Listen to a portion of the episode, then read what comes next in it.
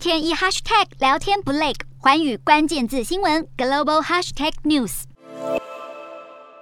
自从二零二零年一月新加坡出现第一起新冠肺炎确诊病例，当局立刻采取严格的限制措施，并且启动此后长达将近两年的口罩令。同年六月，随着疫情趋缓，新加坡分阶段开放，群聚上限提高到最多五人和八人。同时大量筛检，积极疫调，并且签署采购疫苗，不仅起步比别人早，接种的速度也比别人快。二零二一年变种病毒来势汹汹，新国反复端出限制令压制病毒。同年五月，疫苗接种率提高，接触者疫调完善，成为新加坡迈向解封的契机。七月份，新加坡端出与病毒共存计划，放弃疫调，正式将新冠肺炎视为一般流感。二零二二年二月，Omicron 席卷新国，疫情达到高峰，单日确诊上万，当局不仅调动军队。医疗人力作为医院的补充支援，同时透过医疗降载、医护分流等手段，成功将单日新增确诊、住院还有死亡人数往下压。三月，新加坡打响亚洲第一枪，正式宣布与病毒共存，全面解封、开放边境，民众生活终于恢复正轨。充足的医疗量能、有系统的防疫政策，让新加坡民众面对新冠肺炎疫情更显从容。如今，新加坡更开始针对新冠肺炎疫情间的应对措施展开事后检讨，